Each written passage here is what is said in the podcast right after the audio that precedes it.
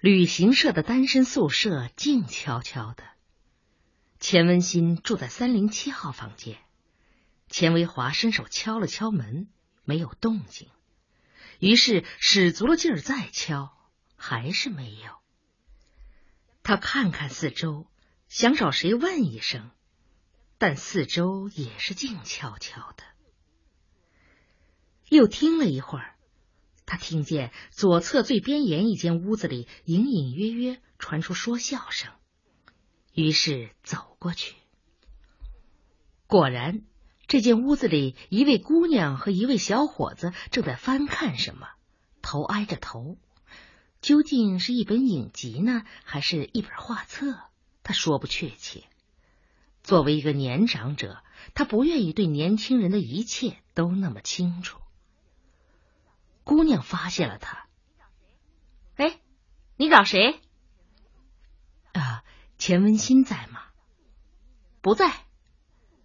那宋梅梅呢？哎，也不在。呃，是上班去了吗？那位姑娘不回答，好奇的望望他，反问：“你找宋梅梅有什么事儿？”啊，我想托她给钱文新带个信儿。什么信儿？钱文新已经连着好几个星期没回家了，他家里让他抽空回去一下。你是钱文新什么人？是他父亲？哎，对。啊，那我见到他时告诉他，就这事吗？哎，就这事。钱维华说完，知趣的退出了房门。姑娘友好多了。竟冲着他一笑，哎，再见啊，再见。刚走到楼梯口，钱维华突然想起小新一个月前曾说要他的身份证件，他经常出差要用的身份证，他带来了，呃，何不托这位姑娘传交呢？于是又返身回去，房间门这一回是必死的。离开足有两米远，他就听见里面的声息不对，像是呢呢喃喃的亲吐，又像是气喘吁吁的撒娇。于是知趣儿的停住，迟疑了一下，刚要转身走开，屋子里开口说话了，是那个小伙子在问：“哎，钱文新是谁呀？”嗨。就是你说的长得最漂亮的那个呗？我怎么不记得你们这儿谁最漂亮了？少跟我来这一套，装什么糊涂？哎，我要是装糊涂，四蹄爬地。嗨，就是留男人在宿舍里过夜的那个呗。钱维华一怔，脑子里嗡的一响，他呆住了。你们这儿留男人过夜的多了，我怎么会知道是哪个呀？你你少使坏啊！我给你指过，想想那天在舞厅里，哦，就是那个给姓白的主编当情妇的，对不对？哎呀，什么情妇啊，难听死了！那好，换个词儿，是那个主编的相好。哎，我真不明白。姓白的有家有室，又比他大一轮，他看上他什么了？地位呗。哎，一个破主编算什么地位高啊？这你就不明白了。现在找年纪大些的男人是时髦。再说，就我们女人来看，这个姓白的，嗯，是挺有魅力的。接下来还说了些什么？钱维华一句也没有听清。他只牢牢记住了主编姓白，有家有室。他的手脚一阵阵发麻发凉，好像被冰雪冻僵了。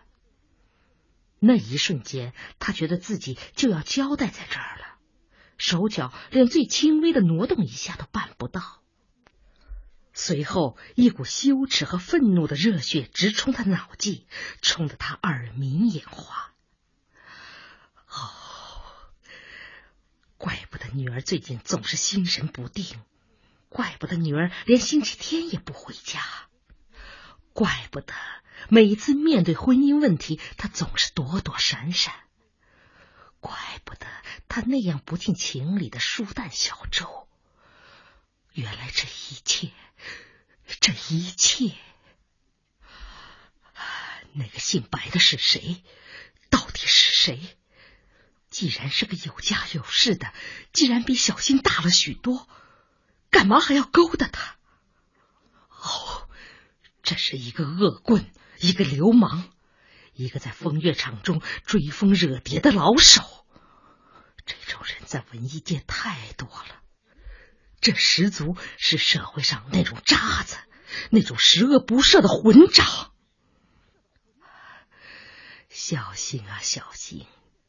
清白一世，到了误入泥潭，这真是糊涂，真是该死啊！天在旋，地在转，有好多次，钱维华都觉得自己要一头栽倒，不是脑溢血，就是心绞痛。一头栽倒倒好了。那倒使自己解脱了，可是没有，他既没有栽倒，也没有闭眼，他还好好的活着，还面对着这个箫声四起的世界。啊，这真让人痛心，真让人……一回到家里，钱维华立即不成音调的大叫。秉承，秉承。钱秉承正在厨房里忙什么？听见父亲这种声音，吓了一跳，忙不迭的跑出来，双手还沾满着面粉。去，马上去，把小新给我找来，找来。而钱秉承只是呆怔怔的，一时弄不清出了什么事儿。云芳听见声音，也急急忙忙出来了。一看钱维华脸色铁青，和往日判若两人，也吓呆了。听见了没有？去找小新，找他去。钱维华说着，挥舞着双手，完全像是疯了。钱冰城急忙搀住他：“爸爸，爸爸，你怎么了？这是……”但是钱维华瞪着眼珠子，像瞪着可怕而又可恶的怪物。我我叫你去找小新，听见了没有？找小新，让他马上回来，就说我死了。啊，好，好，找小新，我马上去找他。钱冰城忙不迭的应承着，他吓坏了。从小到大，他从来没有见过父亲这样发火。这简直是地动山摇，他连手也不洗，就去推自行车。才推起自行车，又想起轮胎没气了，于是叫云芳：“快，快拿气筒子来！”云芳急急忙忙去拿。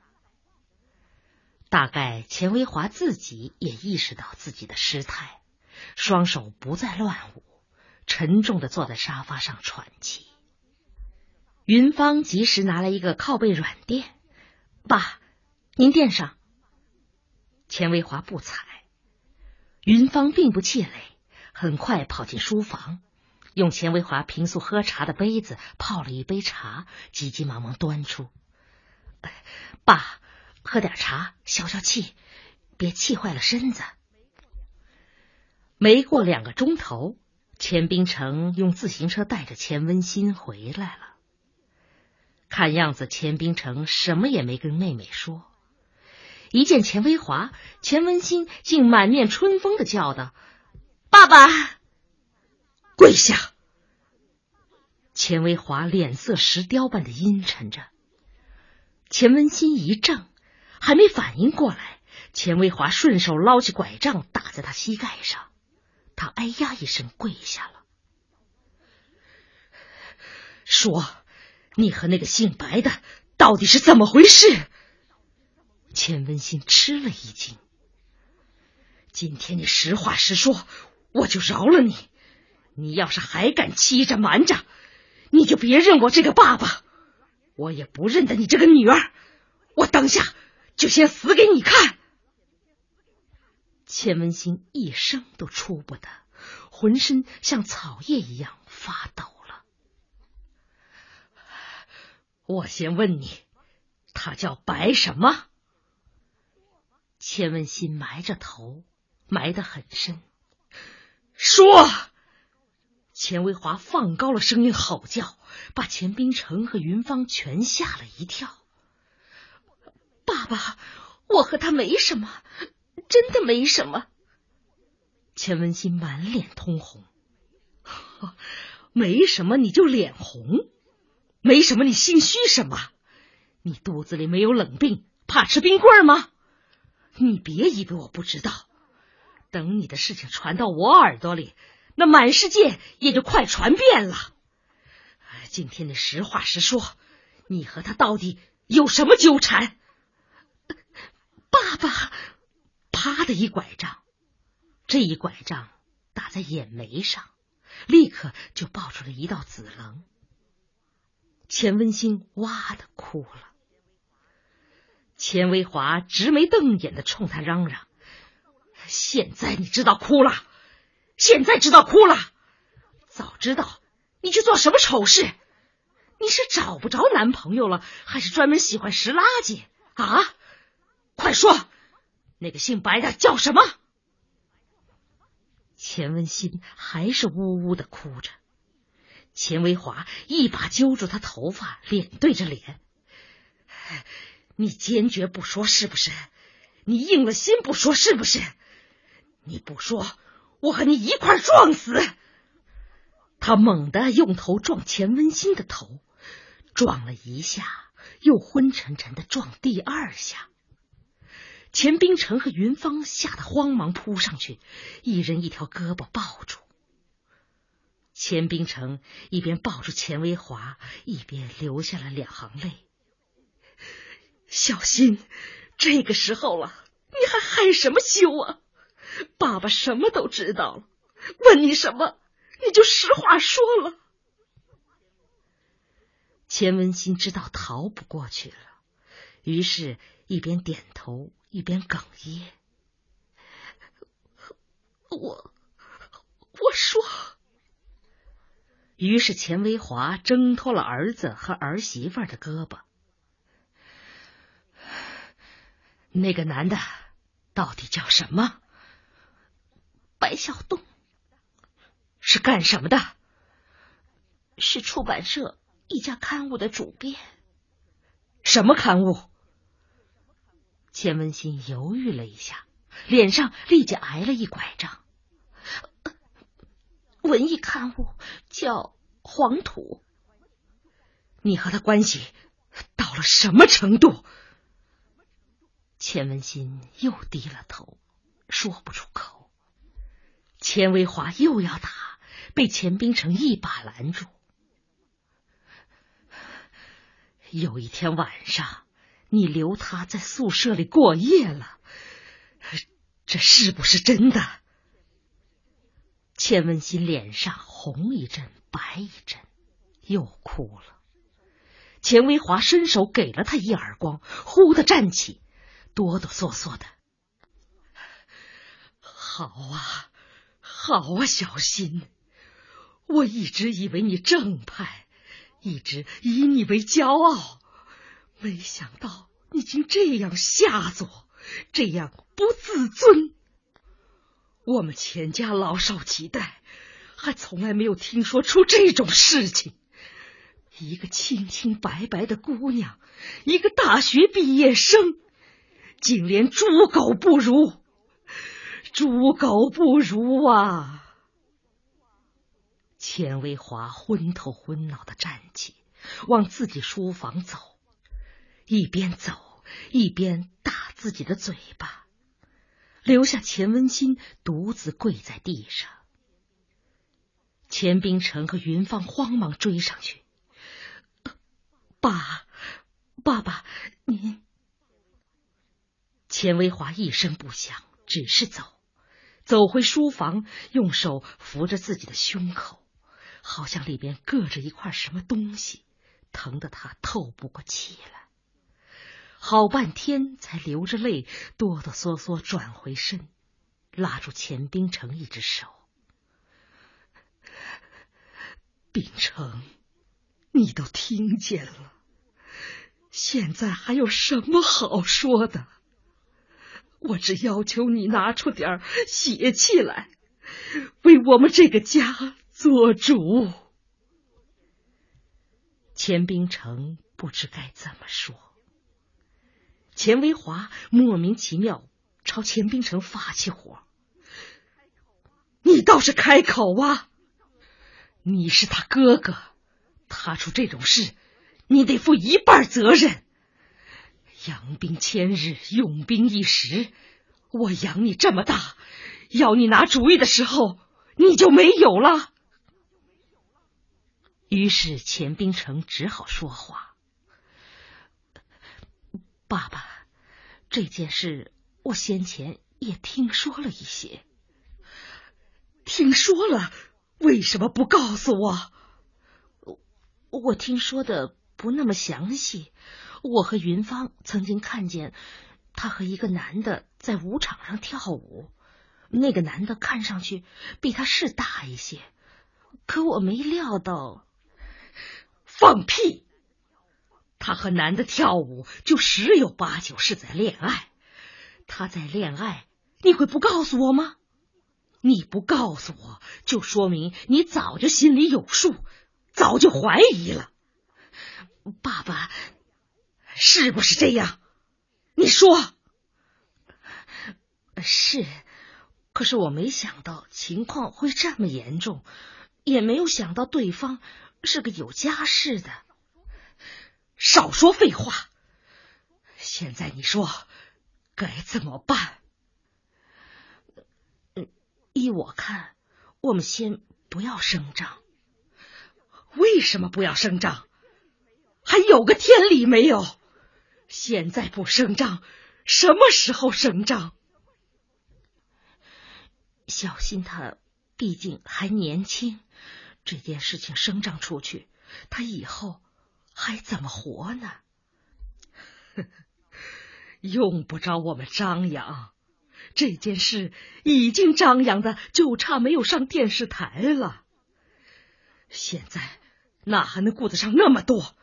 先把他们两个拆开，把那个姓白的告到法院去。告人家？凭什么？还要凭什么？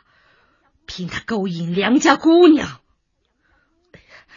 爸爸，我想这种事情不好一面说的。如果是强奸，那么另是一回事。可从现在的情况看，显然小新是情愿的。小新会情愿这种事情吗？小新会情愿和一个比他大十多岁的人吗？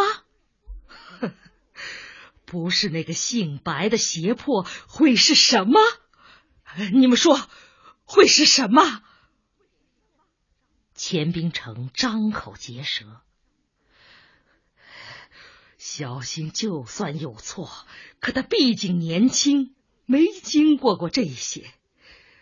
那个姓白的呢，是主编，又比他大那么多，他能说是不懂吗？他不是诱骗是什么？不是没安好心又是什么？这种事情，一个姑娘家能有多大力量反抗啊？啊！我们不出头帮小新，谁出头？钱冰城还是张口结舌。去法院，不去法院就去出版社找那个姓白的。让他说清楚，他干这种伤天害理的事，也不怕天打雷劈了他。爸爸，别叫爸爸，你就说去不去？钱冰城不知道该怎么才好。说呀，你到底去不去？一看钱冰城还是那种畏畏缩缩的、没出息的样子，钱维华伸手就抽了他一个嘴巴，随后颤颤缩缩站起来：“好，好啊！我养了个女儿，不为我争光，光给我丢丑；我养了个儿子，不帮我出气，专给我气受。”好，好，太好了！你们不去，我去。他一把拉开门，还没迈脚，就颤抖起来。钱冰城急忙忙上来扶住他，只见他老泪横流，痛不欲生。天哪！我们钱家怎么会出这种事啊？我我不能饶了那个姓白的，我要去找他。钱文新家里闹得翻天覆地的时候，白小栋正在编辑部主持会议。会议的议题很简单，搞优化组合。这些年，改革在一步步深入，越深入，暴露的问题就越多，随之而来的就是要求配套改革的疾呼，优化组合就是其中的一项。实际上，作为刊物编辑部，优化组合并不那么需要，起码不是急需。十几位编辑，无论怎么优化。怎么组合，最终还是一个也不会遗漏。人人都有一碗饭吃，这是社会主义的优越性，也是社会主义致命的毛病。当前摆在编辑部面前最重要的问题是经济效益差，这个问题是整个社会文化市场的大气候所决定的，是通俗文学步步紧逼形成的。靠优化组合解决不了这个问题。不过，中国人历来有刮风的嗜好，你不跟上形势，就有可能成为陈旧，成为保守，成为思想僵化和观念落后者。白小栋首先念了一段文件，大意是鼓励优化组合，随后又讲了一番优化组合的必要性和重要性。他自己也觉得讲的很苍白，不过又该怎么做呢？他环视了一眼会场，大伙儿全无精打采的。小黄正用指甲钳剪指甲，发出咔咔的声响，剪碎的指甲飞起来，飞到身边的大李身上。大李有洁癖，急忙用手去掸。小黄对面坐着的小梁看见了，忍不住扑哧一笑。自从上一次周立群来编辑部大闹以后，小梁和老徐曾收敛过一阵子，但近些天来，两个人又和好如初。哦，岂止如初，简直是远胜当初。此刻，老徐和小梁又头挨着头，悄悄的在说话。小梁不时怯怯的发笑。白小栋说：“呃，大家谈谈吧，关于优化组合还有什么好的想法和建议？”没有人搭腔，大伙儿照旧各干各的，好像这一切与他们没有关系。会开到这种地步，是最尴尬的。